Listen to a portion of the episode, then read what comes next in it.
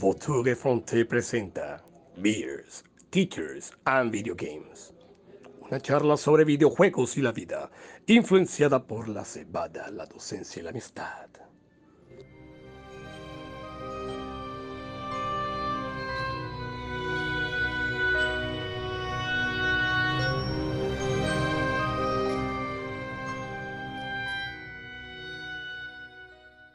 Muy buenas tardes, muy buenos días o muy buenas noches. Sean todos bienvenidos una vez más a su podcast Teachers, Beers and Video Games. Una vez más, tres amigos hablando de videojuegos liderados por el gran buitre. Hoy nos encontramos eh, para hablar de un tema bastante especial, pero antes de eh, poder decir nuestras ah, preguntas de costumbre cosas, yo quiero agradecer eh, a la comunidad del buitre por, llamarla así, a toda esa gente que nos ha colaborado. Eh, me siento complacido porque no esperábamos que fueran tantas las respuestas que obtuvimos para este capítulo. Y, nada, adelante. Y gracias, gracias eh, eh, por ese apoyo y ojalá siga creciendo esta comunidad del Gran Pájaro. Ronald Sarmiento, ¿cómo te encuentras el día de hoy? Hola Yesit, hola Daneris. afortunadamente todo bien por acá, por Bélgica. Estamos, estamos a salvo. Eh, ha llovido bastante, pero por acá todo, todo en orden, gracias a Dios. Daneris Lora. Saludos compañeros, ¿cómo les ha ido? Espero que estén bien. Acá los saludos desde la calurosa Barranquilla, aunque últimamente anda lloviendo, anda lloviznando y el clima está bastante pues húmedo. Así que pues le mando un saludo a todos, a la gente que nos está escuchando en estos momentos. A ustedes también. Listo. Señores, para el día de hoy eh, ¿qué se encuentran tomando, Ronald? Hoy pues eh, con una red eh, con sabor a limón. Eso es lo que estoy degustando el día de hoy. Daneris, ¿qué te tomaste ayer? Sí, señores. Hoy no estoy tomando nada, pero ayer sí tomé. Entonces, acá le mandé precisamente una foto a mis, a mis, a mis, a mis, a mis compañeros cervecísticos que ahí estaba siendo catador de cerveza. Me tomé una cerveza alemana llamada München Weisse, eh, muy buena. Y luego la segunda, que era más amarga, más, más fuerte, se llamaba The Golden Pride, que es, era, era inglesa. Y eh, pues, bueno, de esa ronda terminé con una Gauch muy buena, alemana. Entonces, bueno, eh, la, la, la reunión continuó bastante, pero con decirles que hoy no quiero tomar cervezas. Yo pienso que al, al final de la, de la, jornada, creo que la, esa cerveza, la primera, no la pudiste pronunciar. Imagínate. bueno, sí, eh, yo por mi parte estoy otra vez un poquito tradicional. Eh, estoy con una Yuling Light, como para conservar la, la figura. Y, eh, sí, y bien, son, están decorativas como del ejército de Estados Unidos, de, de ese camuflado para el desierto. Bueno, y la siguiente pregunta, ya lo mismo eh, que siempre hacemos. ¿Qué andan jugando, Ronald? Eh, ya les había comentado la semana pasada que había empezado un nuevo juego, se llama Darkest Dungeon. Eh, un juego muy, muy interesante, bastante estresante, porque se trata pues de guerreros que van pasando por una serie de, cuevas, de, cavernas, y tienen que ir pues luchando contra las criaturas que ahí habitan y bueno, pasan muchas cosas, algunos mueren simplemente por la batalla, otros sufren tanto estrés que a veces les da un, infarto al corazón y, abandonan al, resto de, sus compañeros. Entonces ahí le estoy dando ese juego eh, desde la semana pasada. Perfecto. Nariz. Bueno, esta semana he estado muy ocupado y bueno, la verdad es que no he adelantado mucho el The Legend of Zelda eh, eh, Skyward Sword. Eh, lo, que sí, lo que sí hice fue que instalé en mi computador, instalé el Resident Evil Village. Solamente lo, lo, lo, probé para ver si mi computador lo corría bien y lo corre bien. Y ya pronto les estaré eh, indicando qué tal, qué tal va el juego y pues pinta bien por lo, por lo que medio pude ver. Pero no he podido avanzar ni en el uno ni en el otro porque he estado demasiado ocupado, pero espero ya la próxima semana darle más fuerte a eso. Bueno, vale, eh, yo también eh, sigo con el disco Elysium, eh, me siento bastante atrapado por este juego, es como si estuviera leyendo una novela, una novela interactiva y, um, y, se mete uno tanto en el personaje que, que, a veces pienso que soy un sucio, incoherente borracho El, personaje es algo, eh, pero un buen detective al final. Y nada, es un juegazo, ya sé por qué la te gustan, te gustan mucho los juegos que son así de, de, de eso, o sea, ¿cómo es? Literatura interactiva. Esos juegos no, sí, porque, o sea, e, es, un juego que ofrece bastantes eh, variantes, porque incluso hasta tienes que ir subiendo de, de niveles, de cosas para... para y, el juego tiene, que ya lo dije, una mecánica en donde para... Tú puedes o contestar preguntas o tirar unos dados. Y los dados, si, si, si te sale la, la tirada bien, eh, puedes hacer que, digámoslo así, descubras unas pistas más, más, más, rápido. Entonces, para tirar los dados y que lo puedas hacer, eh, tienes que tener habilidades y esas habilidades las, vas cogiendo a través. O sea, es un juego bastante completo y, es muy. Y lo bueno es que este juego, si, si, ustedes lo juegan, no va a ser el mismo juego que, que, yo estoy jugando, porque depende de las decisiones que, que tomes, por ahí te va a tirar. Es bastante complejo. Excelente. Bueno, señores, eh, listo, creo que ha sido una introducción rápida. Y como ya les comentaba al principio, hoy el capítulo tiene que ver, o el episodio tiene que ver, o está ligado a la comunidad del buitre, la comunidad de este, de este podcast.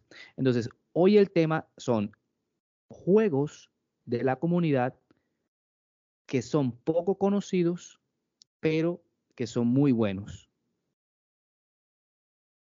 Ahora, quiero explicarles un poquito lo que hemos hecho en este capítulo porque va a ser bastante diferente a lo que veníamos eh, haciendo antes. Esta vez no vamos a hacer preguntas. El buitre le pidió a la comunidad que llenara una encuesta y, como ya dije, nos sorprendieron la cantidad de respuestas que, que tuvimos, pidiéndole a la gente que nos dijera esos juegos que son poco conocidos y que incluso nosotros no hemos jugado, algunos, pero que son buenos. Entonces, lo que hemos hecho es Primero grabamos unas predicciones antes de comenzar el capítulo, el episodio, a ver qué creíamos que el juego era. Las vamos a poner en vivo, vamos a ver qué reacciones tenemos y luego ya, después que hicimos la tarea que investigamos, intentaremos eh, decir si estábamos eh, de acuerdo o no. Entonces, esperemos que las personas que propusieron estos juegos no eh, participen en um, los comentarios diciendo a ver si tenemos razón o no. Entonces, señores, comenzamos. ¿Qué le parece? Eh, el primer juego que les voy a proponer es un juego llamado Cave Story. Cada uno de ustedes va a escuchar las predicciones que hizo y vamos a ver si tenemos razón o no después. Empezamos con Daneris. Bueno, el primer juego se llama Cave Story. Yo pienso que es un juego en el cual eh, todo ocurre dentro de una cueva es muy oscuro, es un juego en el cual ah, vas a encontrar tesoros, es un juego también en donde el héroe eh, se va a enfrentar a ciertos animales nocturnos dentro de esa cueva y al final pues se va a enfrentar con el jefe final que sería el, el oso rey.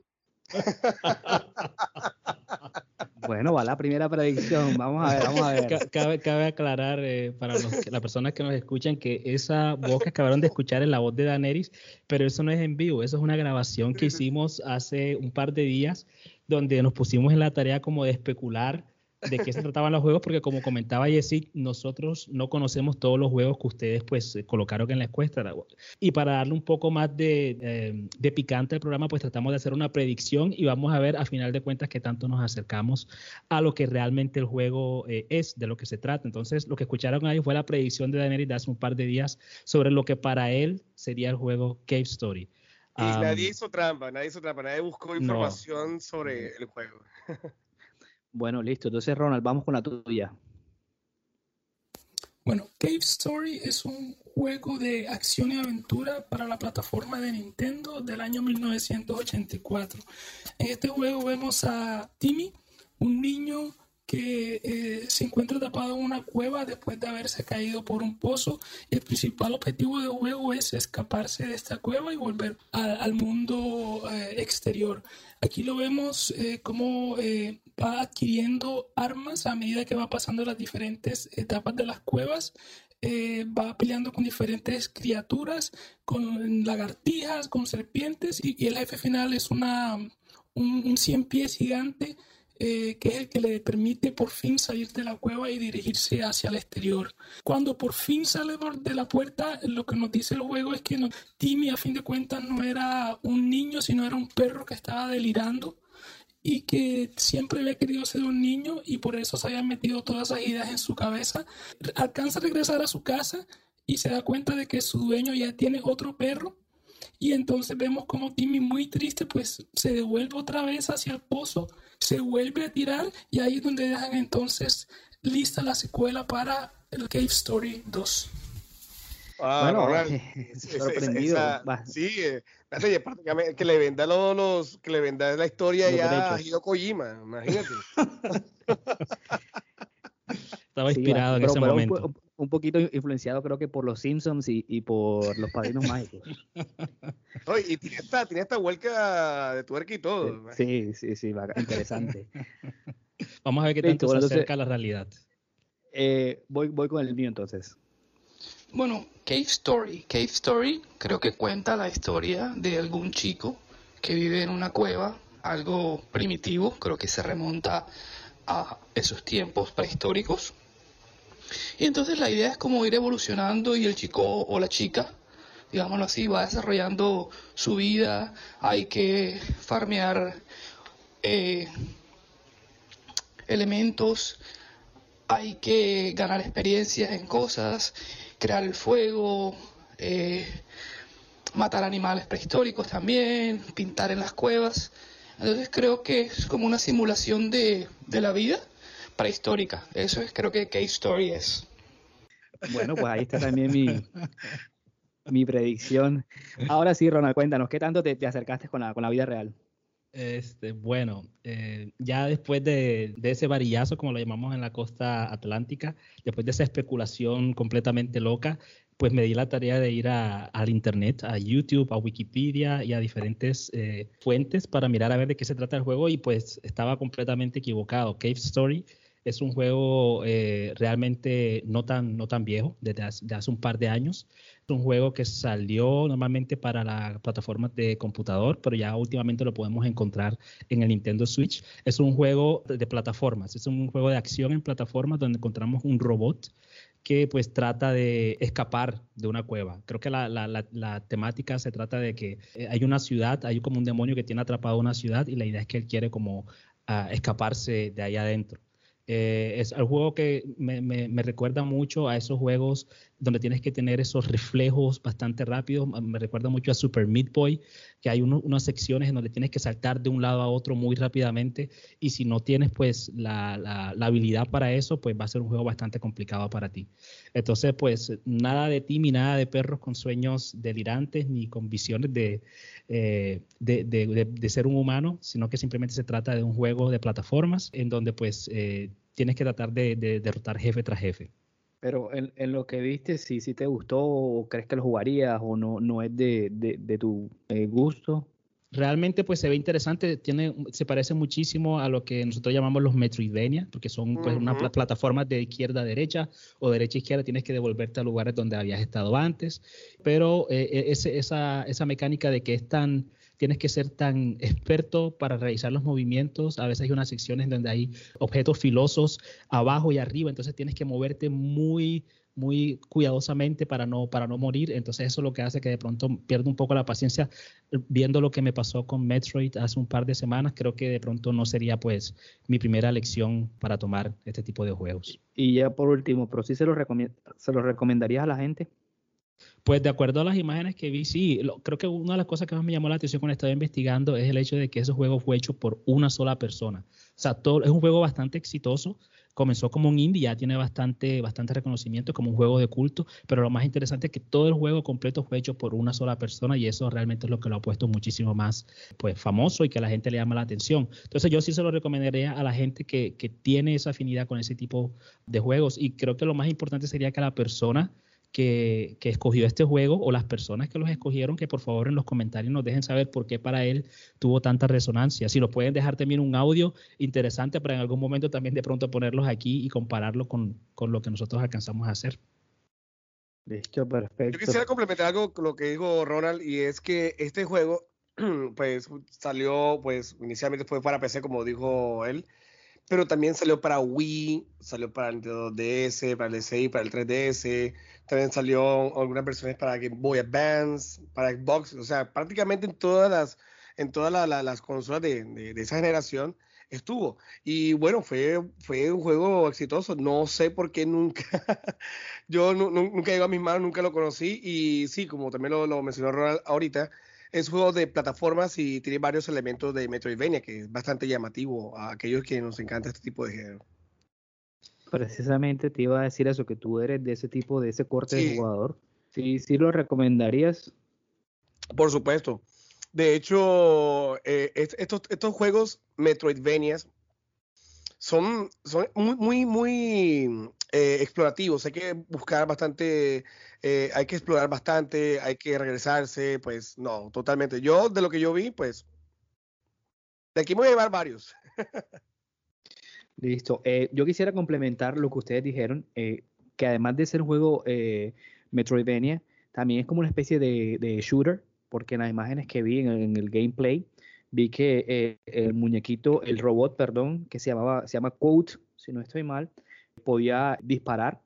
Y, es, lo que me parece también que lo hace un juego más completo es que las armas se pueden, eh, tú las puedes mejorar. Sí, en, algún momento, perdona, sí me pareció incluso que tiene como influencias como de contra, o sea, es como una combinación entre plataforma con contra y algo de Mario también por ahí. Exacto, tiene como varios componentes, sí.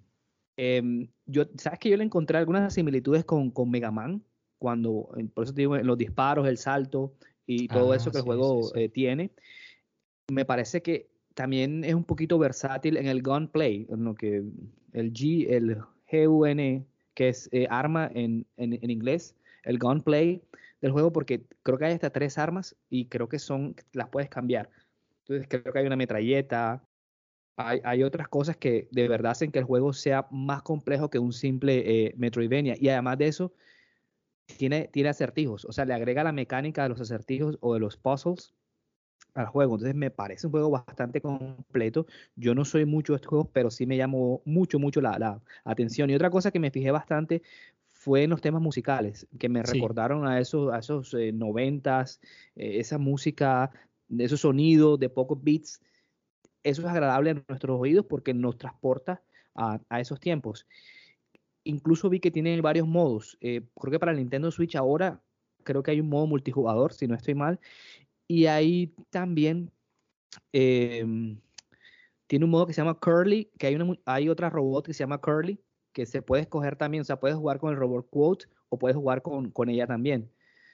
Eh, y ya por último, para este juego, eh, lo que me sorprendió que tú dijiste que fue desarrollado por una sola persona, pero que lo más importante que fue que este juego indie fue como el pionero para darle alas a muchos desarrolladores que creían que crear un juego se necesitaba mucha gente y no, este señor creo que es un japonés, no tengo el nombre, pero el, nickname o el, um, el sobrenombre era Pixel. Entonces este señor creó música, programó, hizo los dibujos, hizo el diseño de niveles, o sea, sí se puede. Hay que tener tiempo y, las ganas, pero sí se puede hacer esto. Y yo recomendaría este juego. No voy a decir que fue de los primeros que, que cogería, pero la verdad es que lo hace un juego interesante y sobre todo lo que dijiste tú también, Ronald, que tiene una historia ahí de entre medio. No la del perro Timmy, pero sí tiene una historia. Y la del rey oso. Sí, tampoco se pelea contra el rey oso. Entonces, si ya saben, gente, Cave Story. Y si la persona que, lastimosamente no les pedimos los nombres, pero la persona que lo, que lo recomendó, por favor, no, si nos puede hacer llegar un comentario, un audio, aquí estaremos bienvenidos. Bueno, señores, vamos con el segundo juego que se llama, y este sí, creo que aquí la vamos, no vamos a estar tan certeros, pero bueno, creo que Ronald y yo. El juego se llama Clonoa, Clonoa con K, K-L-O. N-O-A, Clonoa. Entonces vamos a escuchar a Aneris en su predicción sobre Clonoa. Eh, le pedimos a la gente que este, esto es experimental lo que estamos haciendo hoy y esperemos a ver si les gusta. Entonces aquí vamos. El segundo juego es Clonoa, ese sí más o menos lo recuerdo para el PlayStation 1. Nunca lo jugué, pero sí recuerdo la portada, creo que era como una especie de un gato o algo por el estilo no se lo puedo relacionar como algo por el estilo como un Rayman o algo así. Entonces, em, es un gato llamado Clonoa. y el gato tiene poderes y lanza esferas que matan a los enemigos. Bueno, bueno. Wow, qué imaginativo soy. Bueno, bueno, yo, yo te debo decir que yo ni siquiera conocía la, la, la, la portada, pero de ahí va. Vamos con Ronald ahora en, en su predicción sobre el juego Clonoa. Chrono es un juego que salió para la plataforma de Super Nintendo, parecido mecánicamente muchísimo a los juegos de Mega Man, en donde al principio pues te permiten escoger con qué enemigo quieres empezar a pelear. Cada vez que derrotas a cada enemigo te dan un, un nuevo arma, un nuevo poder que puedes utilizar y que te sirve para derrotar al enemigo siguiente. Lo interesante también del juego es la parte de la historia, porque al principio vemos como el protagonista, Diogo, se levanta después de haber estado dormido hace mucho tiempo. Una máquina le dice que su proyecto de clones ha fallado y que tiene que ir a eliminarlos. Entonces vemos como Diego va avanzando nivel tras nivel tratando de derrotar a todos los, los clones que, se habían creado, porque pues se habían creado un clon de otro clon de otro clon, cada vez iba volviendo más malvado. Entonces vemos ese trayecto de eh, Diogo, vemos que se enfrenta al, jefe final que se llama Lucas, una pelea muy interesante donde tienes que utilizar todos los power-ups que obtuviste. Y lo interesante es que al final cuando tú pues matas a Lucas, las últimas palabras que él dice son, ah, qué placer de haber sido vencido por mi mejor creación. Y ahí termina el juego. My God, impresionante. Ah, esta historia definitivamente tienen que comprar a Bandai Namco, algo así. Sí, yo, ¿Sabes que yo iba a decir eso? Que si hay algún desarrollador escuchándonos, pues aquí está Ronald Sarmiento, aquí para dar ideas, incluso no solo de videojuegos, de películas. Ronald, deberías escribir un libro. Vamos a intentarlo, a ver. Bueno, aquí va el mío sobre, sobre Clonoa, el antes de Clonoa. Este juego me suena a clon, Clonoa. Entonces, eh, es como tú eres un científico, personaje principal o científica, y la idea es crear clones de cosas de ti mismo que te sirvan para hacer misiones. Entonces, por ejemplo, si tienes que ir a asesinar a alguien, creas un clon tuyo, eh, lo disfrazas y tú te buscas como una coartada, que te vean cámaras y todo, tú, entonces para que no te culpen de ese asesinato. Entonces las misiones creo que son así, tú creas los clones para que puedan eh, ejecutar cosas que tú quieras y a ir ganando el juego. Bueno, concordamos en los clones. Sí, en los clones, sí. No, yo no, no, el mío no tan profundo como el tuyo, pero, pero ahí sí. Ah, porque ya tú habías visto, exacto, ya tú habías visto sí, la portada en algún momento. Sí. sí, bueno, bueno, en este me gustaría comenzar a mí. Eh, eh, lastimosamente no le pegué a nada. Clonoa no tiene nada que ver con los, con los clones. ni con Diego ni con y Lucas. Cuando, sí, y cuando yo lo vi pensé que era con C y, es con K. Entonces, por ahí ya sí, desatinado completamente. Bueno, eh, Daenerys decía que el personaje está basado en un, en un gato. Yo encontré que eh, es, además de un gato, estaba basado también en un conejo y en un perro. O sea, hicieron una combinación antropomórfica ahí. Salió en 1997 para el PlayStation y es un juego de plataforma acción. Lo que me gustó de lo que vi del juego es la idea, o sea, el setting, el, ambiente de, del juego, porque el juego se desarrolla en la tierra donde los sueños van a morir. O sea, eh, es decir, que cuando uno sueña algo, de pronto a la mañana siguiente no, no, sabe qué fue lo que soñó. Entonces el autor se preguntó, ¿qué pasa con estos sueños? ¿A dónde van? Entonces eh, me parece una idea brillante de poder desarrollar un videojuego así. Eh, es un juego de plataforma, ya lo dije, 3D y bastante colorido. A mí me, yo primero cuando lo vi pensé que era de Nintendo 64. Correcto. Porque tiene un corte así de, de, de, de Nintendo. Y Mario. bueno, eh, eh, sí, el, el, juego es bastante simple. Simplemente se trata de los botones de movimiento, eh, el botón de acción y saltar. O sea, no tiene mecánicas tampoco bastante, eh, digamos, eh, elaboradas. El juego parece ser que es un juego de nicho o de culto, porque los que lo quieren Incluso descubrí que hay gente que se tatuó el personaje. Ay, God. Va- Parece que hay gente que le gusta bastante, que lo quiere bastante, pero el juego no vendió mucho. Sin embargo, es, es muy es recordado por, por todos esos eh, jugadores de PS1 que lo que pudieron eh, jugar. Em, le vi cierto, como decía, cierto parecido a Zelda eh, eh, o, Ocarina of Time, porque las vidas se basan como en corazones.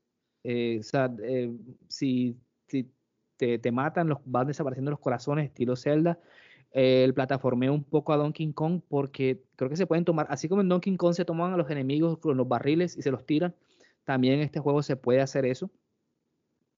Honestamente, no, no soy de este tipo de juegos. Honestamente, eh, yo particularmente no lo jugaría, y me perdona la, la, la, persona que lo, que lo puso, o no lo jugaría de, de primeras, sí, pero a, siempre hay que probar, porque pienso que si le gusta a la gente, algo debe tener, y creemos en la, en la comunidad de, de, del buitre. Ronald.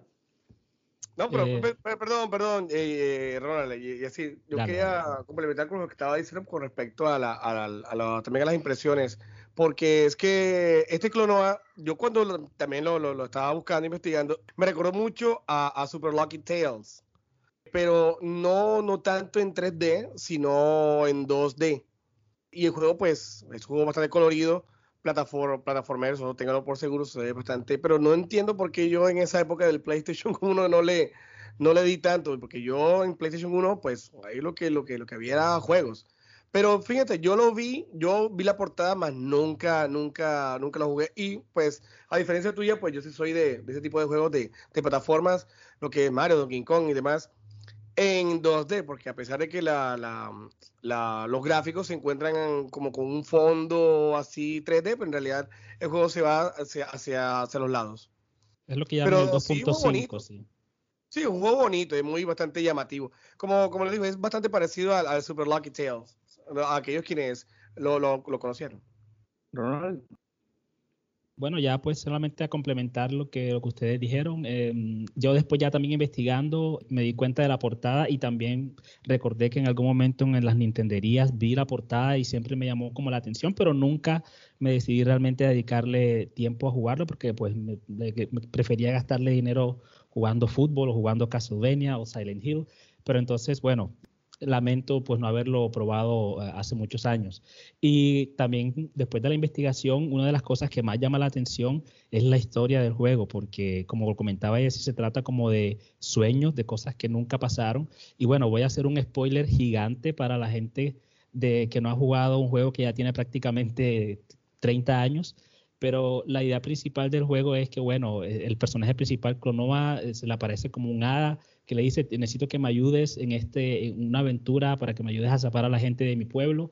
Pues se lo lleva para otro lugar, comienzan a, a, pasar pues, por diferentes lugares, a, a, derrotar a diferentes jefes. El villano incluso alcanza a matar al abuelo de Clonoa, lo que lo motiva pues, a seguir eh, luchando para llegar hasta, hasta el final y tratar de derrotar a ese jefe. Y lo logra, a fin de cuentas logra derrotar al jefe, pero en la última escena del juego, la persona que se le apareció, la que, la que le, le, pidió por favor la ayuda, le revela de que realmente él no existe. Todas esas imágenes, todo eso de su abuelo, todas las personas que, que él vio, todo eso solamente él se lo creó para que Clonova lo alcanzara a ayudar a, alcanzar sus objetivos. O sea, que fue manipulado realmente para poder eh, ayudar a esta persona. Y eso, eh, al final, pues hay como un remolino donde Clonoa tiene que desaparecer para siempre. Y eso es como una parte bastante triste. Y creo que es una de las cosas que más le llama la atención a la gente que jugaron el juego por ese trasfondo emocional que tiene. Entonces, eso me llamó mucho la atención. Y bueno, además de, la, de las visuales que son muy parecidas, como mencionaba Daenerys, y así también que son como así estilo Nintendo 64, Super Mario, algo así. Entonces, ah, interesante Clonoa. Es curioso que este tipo de juegos tan llamativos, que de pronto puedan ser como para niños, que sean infantiles, tengan esa historia tan oscura. Sí, yo también cuando estaba investigando me di cuenta de eso, de que solamente basándose en los gráficos, nunca me imaginaría que tiene una historia tan profunda sí. y que a mucha gente lo hizo llorar a, a, a, al parecer. Wow. Sí, bueno, bueno, esa parte eh, no, la, no, la, sabía. Y a mí me gustan esos juegos así, con, con historias eh, que digan cosas bastante fuertes y, y profundas. Y este juego lo veo, y ustedes ahorita hablaban de, de hablaba que muchos de estos juegos él no los pudo jugar, y, ya sabemos que Daniel aquí es nuestra enciclopedia, y Ronald hablaba de las Nintenderías, entonces me transporto a cuando uno se parqueaba en la ventana de las Nintenderías y tú veías a cierto, al, que más jugaba en el barrio jugando este tipo de, juegos, por lo menos yo, yo lo juego, y el resto de, los juegos eran fútbol o, otra cosa. Y siempre había, había en un rincón o alguien siempre jugando este tipo de juegos que casi, o sea, yo nunca les prestaba atención porque mi mente estaba en Mortal Kombat o estaba en fútbol. Entonces pienso yo, una, una teoría loca acá de lo que de pronto por eso pasamos por alto eh, estos juegos. En, la esquina, en la esquina seguramente veíamos a Daenerys, que era el que se dedicaba a buscar esas joyitas así escondidas, con el pelo largo, así hundido en la silla, jugando. Y la cara llena de espinilla. Y la cara llena de espinilla. Cuando era el patrón de la ciudadela. bueno, señores, eh, igual aquí la idea es, a pesar de la especulación, estamos hablando bastante serios de estos juegos. Si, usted, si quieren probarlos, sobre todo eh, de, de nuestra generación, treintones, cuarentones que no lo han jugado, háganle adelante. Eso creo que nos va a transportar a, buenos momentos. Y seguimos con el siguiente juego que tenemos en el bullpen. Es el juego Dark Watch. Entonces vamos a escuchar lo que dice Daniel Lora, su predicción, el antes de hacer la investigación sobre Dark Watch. Here we go. El siguiente juego sería el Dark Watch. Um, Dark Watch podría ser algo como estás, como se llama Dark Watch, el reloj, el reloj oscuro. De pronto tú viajas en el tiempo, tienes un reloj que te, te lleva hacia atrás y vas a em, arreglar los problemas que causaste en, o que se causó en el pasado. Entonces, eh, mientras vas avanzando, conforme vas arreglando los problemas, el reloj se va volviendo cada vez más oscuro y te va a envolver en su oscura aura. Y entonces el juego va a estar en pasarse eh, ciertos eventos en el pasado, los cuales debes intentar cambiarlos. Vamos a ver si de pronto eso es así. Vea, vea usted interesante. estaba bueno y sano cuando hiciste esa predicción. Que si estaba bueno y sano o bajo algún alucinógeno cuando hiciste esa predicción. No, yo, bueno, espero que se parezca porque a mí todas las historias que tienen que ver con saltos en el tiempo me parecen bastante llamativas, así que esperemos que Dark Watch, la predicción de Daenerys sea bastante parecida a lo que el juego es en realidad. bueno, listo. Vamos, Ronald, vamos con la tuya. Dark Watch es un juego que se lanzó específicamente para la plataforma de PlayStation VR. Entonces necesitas utilizar tu casco de realidad virtual y utilizar también los controles de movimiento.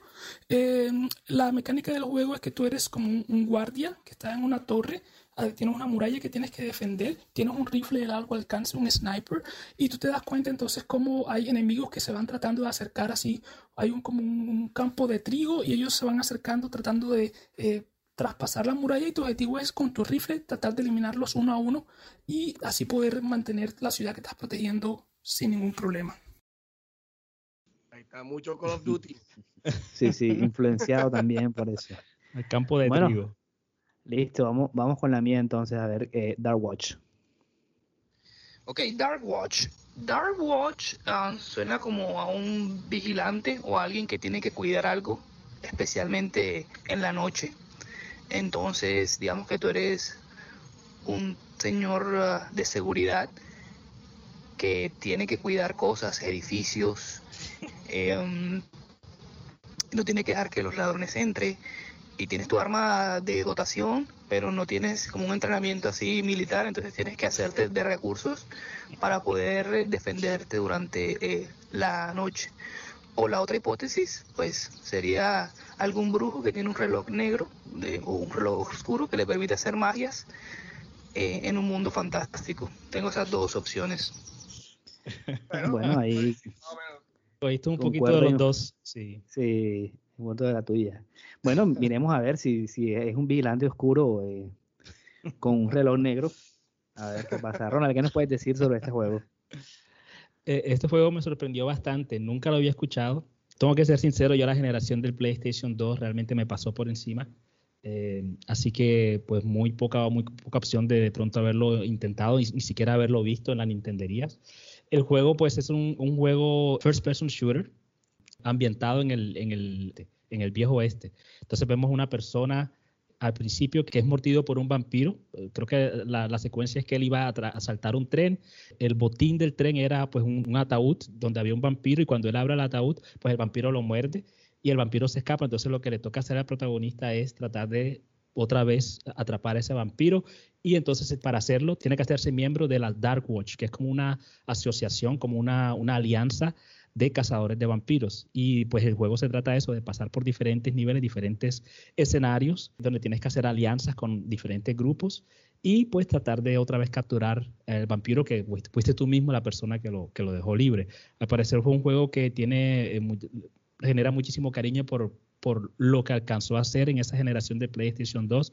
La gente pues recuerda mucho esos gráficos y sobre todo el estilo de, de, de disparo que estaba como que muy avanzado para su tiempo pero desafortunadamente no tuvo muchas ventas y nunca ni siquiera eh, tuvo tanto éxito para, para, generar una secuela. Así que eso fue lo que pude investigar de Dark Watch. Me parece interesante. De toda la lista de juegos que, el buitre nos propuso, tanto Clonova y este serían los dos en los que yo sí realmente me gustaría pues en algún momento dedicarle tiempo para jugarlo porque me parece que el concepto es bastante interesante. Fíjate que Ronald, que a diferencia tuya y a pesar de que lo que la gente me conoce, que me gusta pues lo que me gusta este tipo de, de, de, de aura de, o esos ambientes terroríficos y demás, a mí no me llamó mucho la atención. Debe ser porque es un shooter. Sí, eh, puede ser. Sí, debe ser por eso, pero a pesar de todo, no. Bueno, habría que probarlo. Una cosa es que yo lo vea y otra cosa es la información que buscamos al respecto, pero eh, habría que, que, jugarlo. Esa historia de, de que sea un vampiro en el oeste, pues es llamativa, de hecho. Es más, eh, por lo que investigué, posiblemente el el personaje principal tenga cierta nacionalidad latinoamericana, posiblemente sea mexicano. Entonces, bueno, ahí va un punto. Habría, pero yo no lo tomaría, lo, lo podría tocarlo ya después. Para los que nos escuchan, una idea más, más concreta de del, del, juego tiene bastante, o sea, el ambiente, como los gráficos, se parece muchísimo a un juego que mencioné también creo que el episodio pasado que se llama Soul River. O sea, imagínense Soul River pero con pistolas y eh, en el oeste matando esqueletos y, y, vampiros y, y sucubus y cosas así. O sea, pero bueno, con ese trasfondo de que tienes que atrapar a ese vampiro. Sí, bueno, eh, como lo decían ustedes, o como lo decía Ronald, creo que de los juegos que vamos a hablar hoy, creo que fue el que más me llamó la atención. Y de hecho, viendo la imagen de, de introducción o selección de eh, el menú, yo decía, dije, epa, o sea, algo tenía el juego porque me gustó ese eh, eh, vaquero o mosquetero así en, en, en sombras y, y, atrás un castillo y un cementerio. Ese tipo de, de atmósfera a mí me, me, me gusta bastante. El juego para también para salió para Xbox también en 2005.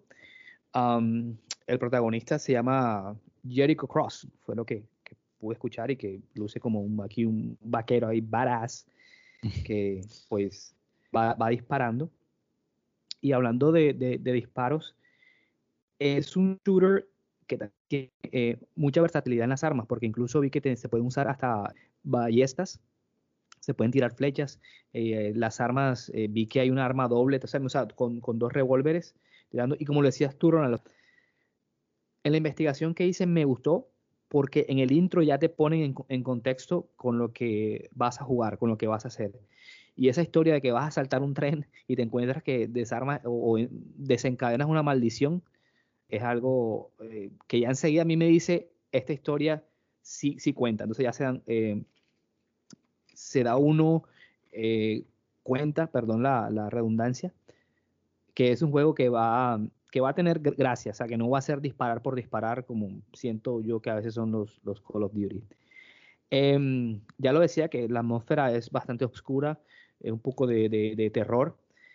El gunplay again, eh, de nuevo, perdón, me recordó a una mezcla entre Red Dead Redemption y Bioshock, porque además de las armas se pueden tirar, eh, se pueden disparar o lanzar como um, rayos también vi, en una parte, entonces también hay una buena combinación para hacer un juego de 2005, aunque uno cree, tiene la idea de que los juegos de 2000, de 2005 no, no tienen como las mecánicas que uno ve ahora, pero esos juegos creo que son pioneros de todo lo que se ve ahora.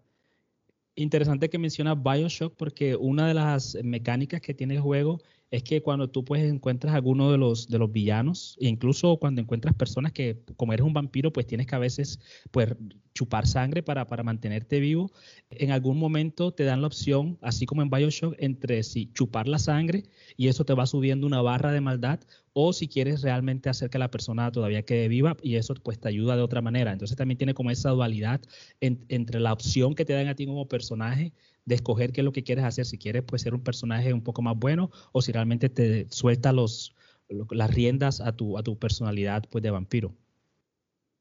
Sí, eso también lo vi que es un, como un tipo de karma, ¿verdad? Como de, decisión moral que hay que, hay que tomar. Sí. Yo no lo dejaría vivo, pero cuando yo siento, y voy a decir acá eh, una cosa de las mías, que este juego necesita un reboot o un remake, porque de verdad lo que vi me pareció muy, muy, muy interesante. De verdad quiero jugarlo porque tiene esa estética que, me llama la, atención y vuelvo, insisto, me parece que es un juego sin haberlo jugado, que no solo es disparar por disparar. Entonces, se llama Dark Watch. Un juego de, Yo cuando vi la portada de, Dark Watch me recordó a, Van Helsing. Correcto. Sí, sabes que tiene, tiene, sí, tiene, tiene algún, algún parecido. Imagino que todos estos juegos tienen alguna inspiración en todas estas historias que ya se han contado. Bueno, señores, no sé si quieren eh, decir algo más. Sí, Sí, dale, dale, sigue, sigue. Eh, lo, quería pues simplemente extender la invitación nuevamente a las personas que nos están escuchando y que escogieron estos juegos o que simplemente los conocen, los jugaron, pues déjenos saber, eh, principalmente si nos equivocamos, porque bueno, nosotros hicimos nuestro mejor esfuerzo para mirar, para leer un poco, educarnos sobre eh, estos juegos que nosotros no tuvimos el placer de, experimentar, pero que son tan relevantes y tan importantes para, para otras personas que por eso los escogieron. Entonces, por favor, déjenos saber sus comentarios, a ver cómo podemos integrar esta mecánica de podcast de pronto en el futuro para, para el resto de juegos que todavía tenemos una lista muy grande por, por completar. Sí, listo. Eh, no, y otra, otra cosa, Ronald, que a mí se me olvidó mencionar al principio, es que comenzamos solamente con primero con cinco, con cinco juegos, porque tuvimos una gran eh, eh, muchas gracias de nuevo. Entonces, vamos a hacer varios especiales de esto, ahí intercalados con nuestros programas habituales. Así que no, no desesperen. Si tu juego no apareció en este programa, calmado, que ya vendrá. Eh, Daneris, te preguntaba ahora si de los tres juegos que hasta ahora hemos mencionado, ¿cuál, uh, ¿cuál escogerías tú? Me quedo con Clonoa. Ronald. Efectivamente, por, ser plataformero y, ah, apuntando a la nostalgia, saltando a los King Kong, a los Mario, Clonoa me es llamativo, colorido. Sí. Mociña. Eh, yo me iría eh, pues con, con Dark Watch. También, exacto, tengo cierta afinidad con Clonoa, pero teniendo en cuenta pues lo que me pasó hace poco tratando de ir con esos juegos retro que, mis manos ya no me daban y que no tenía tanta paciencia y de pronto creo que Dark Watch se ajusta mucho más al, estilo de juego que, tengo en estos momentos. Ya estás viejo. Ya, ya llegó la vejez. Eh, bueno, el siguiente juego creo que les va a gustar, que es más de, su um, orilla que de la mía. El siguiente juego, Cyber Shadow y vamos a escuchar nuestras predicciones, vamos a ver eh, qué fue lo que dijimos sobre este juego. Entonces, Daneris, comenzamos contigo otra vez. Here we go. Para mí, Cyber Shadow es un juego el cual es de sigilo. Vas a, caminar suavemente, vas a eh, matar soldados, eres, una, eres un robot el cual camina sigilosamente para cumplir los planes del gobierno eres un arma. Entonces, eres un reloj, eres un, perdón, un robot que camina sigilosamente, por eso eres una sombra. No sé por qué dije reloj, ¿no? sé porque estaba pensando en el, en el, en el, en el, Dark, Watch. Eres un reloj. Bueno, esa me parece la vida de, de todos los trabajadores de, de Latinoamérica. Bueno, Ronald, vamos con tu predicción. Cyber Shadows es un juego que se publicó originalmente para el Xbox. Eh, está ambientado en un mundo posapocalíptico donde las inteligencias artificiales se han tomado control del mundo y pues al protagonista del juego le toca también implantarse partes mecánicas para poder eh, luchar contra ellas. El jefe final es una supercomputadora que tenemos que destruir y así pues retomamos entonces la humanidad, el control del mundo y podemos otra vez ser libres. Bueno, Ronald, con sus, tus historias, vamos. Bueno, yo entonces mi predicción sobre Cyber Shadow. Bueno, este título lo divido en dos, como su nombre lo indica, Cyber y Shadow Cyber, que tiene que ver con esa estética cyberpunk, esa filosofía futurística de implantes, de colores neón. Entonces, em, hay una y Shadow que es sombra. Entonces, es alguien eh, que vive bajo las sombras en ese mundo y que hace cosas malas. Lo veo más bien como un antihéroe que hace cosas malas a gente mala. Entonces se mueve entre las sombras de ese mundo cyberpunk y hace misiones. Entonces me lleva un poquito a pensar, desafortunadamente, en Cyberpunk. Pero bueno, el título creo que dice buenas cosas. Bueno, ahí está yo, yo y mi afición por Cyberpunk. Pero bueno, vamos a ver de, qué se trata. Yo cuando vi el juego pensé en dos, en Contra y pensé en Castlevania. No sé si, si, si estoy eh, en, desacuerdo, no sé qué me pueden eh, decir ustedes. No, yo lo primero que, pensé cuando lo vi, inmediatamente lo que se me vino a la cabeza fue Ninja Gaiden, de una. Es que está, basado, está inspirado, creo que por Ninja Gaiden, sí. Claro, o sea, se nota, se nota mucho el Ninja Gaiden de, la época de, Nintendo. Y lo que más me llama la atención de este juego, en comparación a los títulos eh, que hemos eh, hablado anteriormente, es que es para Switch, es para Nintendo Switch. Entonces, eh, parece ser que es un juego bastante... Eso, estos juegos así son, son pesaditos, son, la dificultad es bastante alta. Yo cuando lo vi, yo dije, epa, esto debo jugarlo. Ronald. Hago también el punto de comparación con el primero que mencionamos hoy, con Cave Story, la historia de, Timmy y el pozo. no, no, no, para nada, con, con Cave Story, eh, porque al igual que, que, que, ese, aquí también vemos esa, esa dinámica Metroidvania, pero para, para, expertos. Realmente tienes que ser muy ágil con el control, tienes que saber lo que estás haciendo. Es esos juegos en donde, pues, si, si pierdes, usualmente eh, el lugar donde grabaste va a estar 5 o 10 minutos hacia atrás, así que vas a tener que rehacer toda esa sección. Y bueno, te toca repetir, te toca estar muy atento, te toca, estar muy concentrado con lo que estás haciendo para mantenerte en el juego. Entonces, uh, un juego que se ve bastante interesante, los gráficos están muy inspirados, como decía Neris, en Ninja, Ninja Gaiden, pero eh, creo que ya es un juego que pues no, está para mi edad, creo que perdería la paciencia muy rápidamente, así que bueno, eh, es, interesante saber que a pesar de que es un juego bastante reciente, todavía hay personas a las que sienten este interés eh, enorme por este estilo de juegos y que bueno, se pusieron en contacto con nosotros para dejarnos saber. Pero Ronald, eh, este tipo de juegos se han vuelto populares últimamente. Mira lo que pasó, por ejemplo, con este juego de...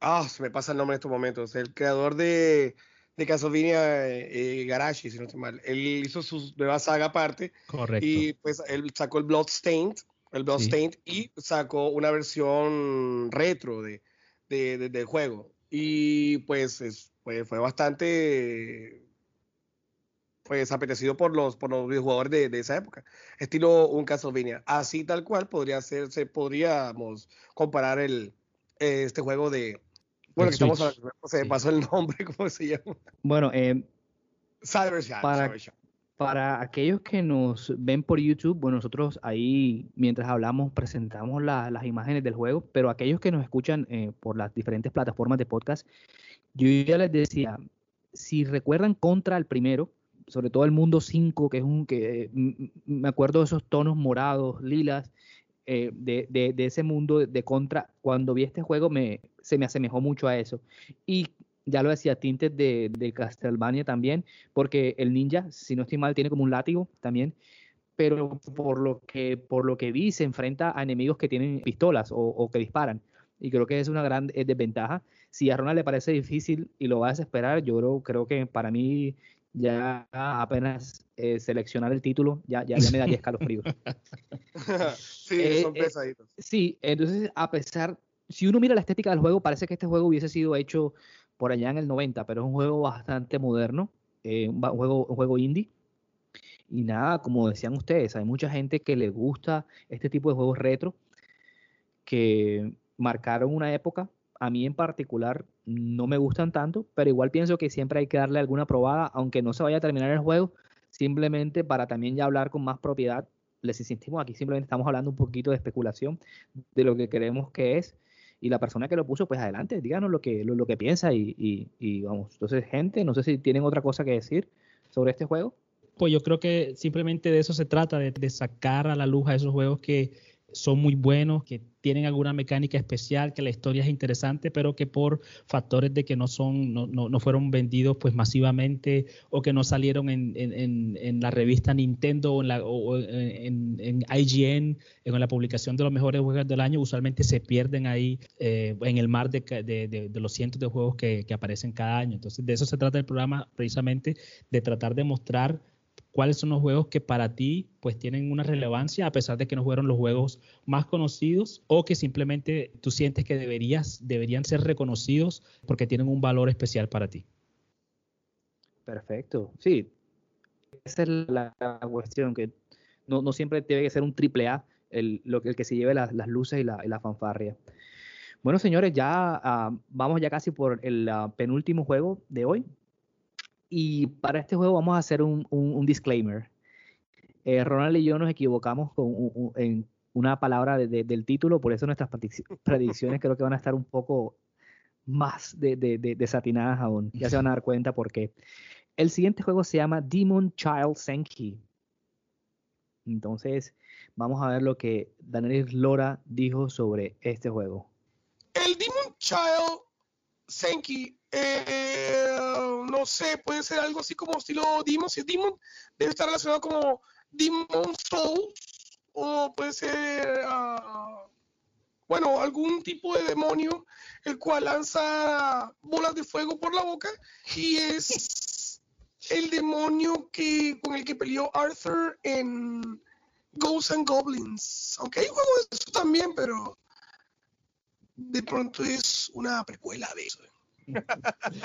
quizás, quizás, quizás, quizás. Qué varillazo enorme tiraste ahí. Así. Ronald. Demon Chill Senki es un juego que se lanzó hace un par de años para la, los teléfonos móviles. Al parecer fue muy famoso en Corea del Norte. Y entonces, pues, eh, lo que vemos nosotros en la pantalla es en la parte de abajo la cabeza de un demonio rojo que se llama Senki. Eh, está así como muy furioso y tiene la boca abierta. Y del cielo vemos cómo van cayendo frutas. Pero también ahí mezclado con la fruta van cayendo objetos puntiagudos. Vemos cuchillos, vemos eh, machetes, motosierras, erizos, cactus. Y nuestro objetivo es entonces con nuestro dedo tratar de filtrar, tratar de quitar esas cosas filosas para que no caigan en la boca del demonio. Si eso le cae en la boca, el demonio se va poniendo mucho, mucho más furioso. Pero entonces cada vez que vamos eliminando, vamos haciendo un combo. Y cuando tenemos un combo muy, muy grande, nos regalan una inyección que se la ponemos al demonio en la frente. Y entonces a ella nos da pues, un mensaje que dice chill. Eso significa que el demonio se calma y así nos deja seguir jugando hasta que completemos el nivel por completo.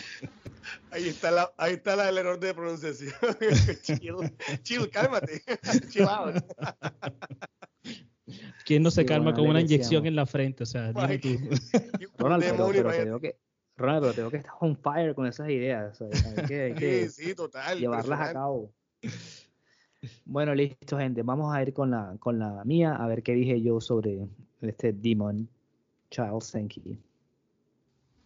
Demon Child Senki. Me suena a un demonio que eh, está en un proceso de convertirse a bueno. De ahí viene Chill, entonces está cogiendo las cosas suaves.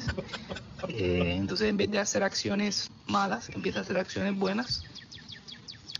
A ver si logra volverse un ángel. Y obviamente la gente no le cree, entonces hay una lucha interna él entre ese volverse bueno y que la gente lo siga viendo como un demonio. Entonces me parece un juego más como una aventura gráfica de point and click. Y bueno, el nombre, a pesar de que es un poco, suena bien.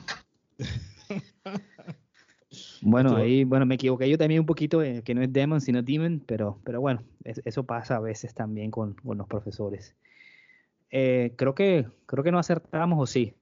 Para nada. teniendo en cuenta que eh, los otros dos pues nos fuimos por, por el chill en lugar del child, que significa niño, nosotros nos fuimos más por calmado, relájate, y eso no era lo que decía el nombre del juego, estaba hablando de un niño y al parecer se trata pues de una, una historia de, ambientada como en, en, Asia, específicamente en Japón. Primero, interesante mencionar que no es solamente un juego, al parecer es una serie de juegos que tienen ese nombre Demon Child Senki y después tienen algo extra, que es lo que los, los, los diferencia un juego del otro. Y el juego se trata es como lo que llaman un beat em up. De pronto, para ponerlo mucho mejor en contexto, los que han jugado Double Dragon, eh, Doble, o el juego de las tortugas ninja, que pues el personaje se va moviendo de izquierda a derecha como por unas calles. Eh, y la idea es que te van apareciendo pues enemigos por la derecha, tú los eliminas y después sigues avanzando. La diferencia que tiene este es que aquí también hay eh, segmentos de plataforma, entonces no simplemente es horizontal, sino que en algún momento también tienes que empezar a desplazarte de manera vertical. Eh, es un juego pues completamente ambientado en ese, ese arte japonés. Los poderes del personaje también son muy enfocados al viento, como los elementos. Y, bueno, completamente equivocado sobre, sobre lo que habíamos descrito, Demon Child Senki. No, yo sí me, yo sí me fui completamente lejos de lo que había, lo que había, creo que manejaba un demonio. Con respecto a este juego de Demon Child Senki, eh, yo puedo decir que sí, como dijo Ron, es un beat'em up pero al yo verlo, me recordó inmediatamente ese X-Men Apocalypse, que tuvimos la oportunidad de jugarlo en el Super Nintendo hace muchísimos años. Así tal cual es, eh, sube plataformas y demás.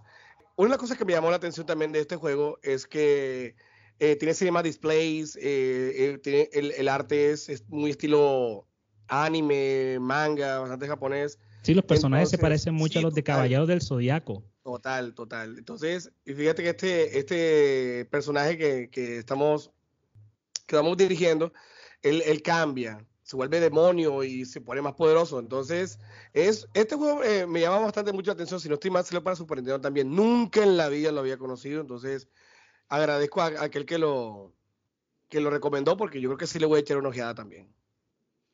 Yo inicialmente cuando vi las primeras imágenes de, de este juego, eh, yo pensé que era como de, del Nintendo original, en su forma 2D. Eh, eh, alcancé a investigar que es una serie de manga que también tuvo un anime para, para TV, o sea, es un, digamos, una serie bastante completa porque tiene la, la parte visual con el manga, con el anime y obviamente la parte interactiva con el juego. Entonces, eh, la persona que le guste este tipo de, series tiene un complemento bien grande. Como decías tú, eh, eh parece ser que eh, Senki es un demonio, pero parece que sus poderes están como sellados o capturados y para que pueda el juego desarrollarse, Senki inicia como un niño. Entonces ahí como que va descubriendo sus poderes hasta ya volverse demonio.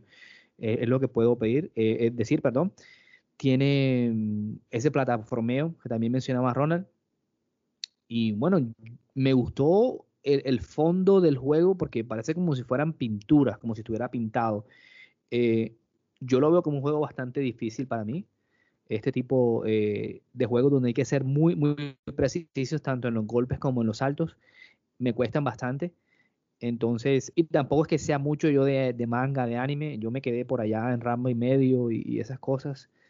Entonces, nada, no es, mucho así lo que pueda eh, eh, decir sobre este juego, pero se ve interesante, se ve interesante y como dije, tengo que probarlo a, ver si, qué es lo que tiene y por qué lo mencionaron nuestros amigos acá de la, de la comunidad del buitre. Señores, ¿alguna, ¿algún otro aporte que quieran hacer? Pues a mí sí me gustaría felicitar a la persona que eligió este juego porque como decía Anderis, es un juego que creo que normalmente no es como muy visible, o sea, de eso se trata el programa, pero creo que este realmente es como del fondo de la canasta de, todos los juegos esos que usualmente uno no los, no los conoce. Así que bueno, felicitaciones para la persona que, nos envió esta, esta sugerencia porque parece tiene un, un gusto muy especial por juegos pues bastante interesantes. Y chévere que sea del Super Nintendo, porque eso quiere decir que es un juego ya viejito, que una de las joyas escondidas no, no, necesariamente tiene que ser un juego en 3D o de nueva generación para saber que es, es, algo, es algo bueno. ¿no? Y, y también que no hay excusa para no jugar este tipo de juegos porque ya tenemos emuladores en cantidad y creo que los, eh, los videojugadores buscamos la forma de, de, poder eludir de pronto esas dificultades técnicas que se nos presentan. Señores, el día de hoy, como les decimos, hemos querido hacer un homenaje aparte de la comunidad. Todavía nos faltan muchos más juegos que los iremos trayendo en posteriores programas, pero queríamos despegar, a ver con esto, a ver qué tal nos va. Y nada, adelante, sigan comentando, sigan eh, aportando más juegos, que ahí los vamos especulando y trayendo. Y nada, yo creo que hoy, muchachos, les debemos la, la, las noticias al público. Creo que hoy nos, nos iremos en blanco. Aunque sí me, me, gustaría acotar algo rápidamente a lo que pasó con, con Blizzard, esa compañía de, de desarrollo de videojuegos, donde hay una investigación que del estado de California donde de verdad se cometieron abusos, incluso hasta una, eh, una desarrolladora se, se, suicidó por el bullying que le hacían. Entonces, ojalá que esas cosas eh, no se presentaran más en el mundo de, de, de, los videojuegos. Yo por mi parte, Jessy Rodríguez, me despido desde acá, desde Carolina del Sur. Ronald. Gracias por su atención y nos veremos la próxima semana. Daneris. Un gusto haber estado con ustedes y que ustedes hayan escuchado nuestro podcast. Nos estamos viendo la próxima semana con otro episodio más de Teachers, Beers and Video Games. So, bye bye.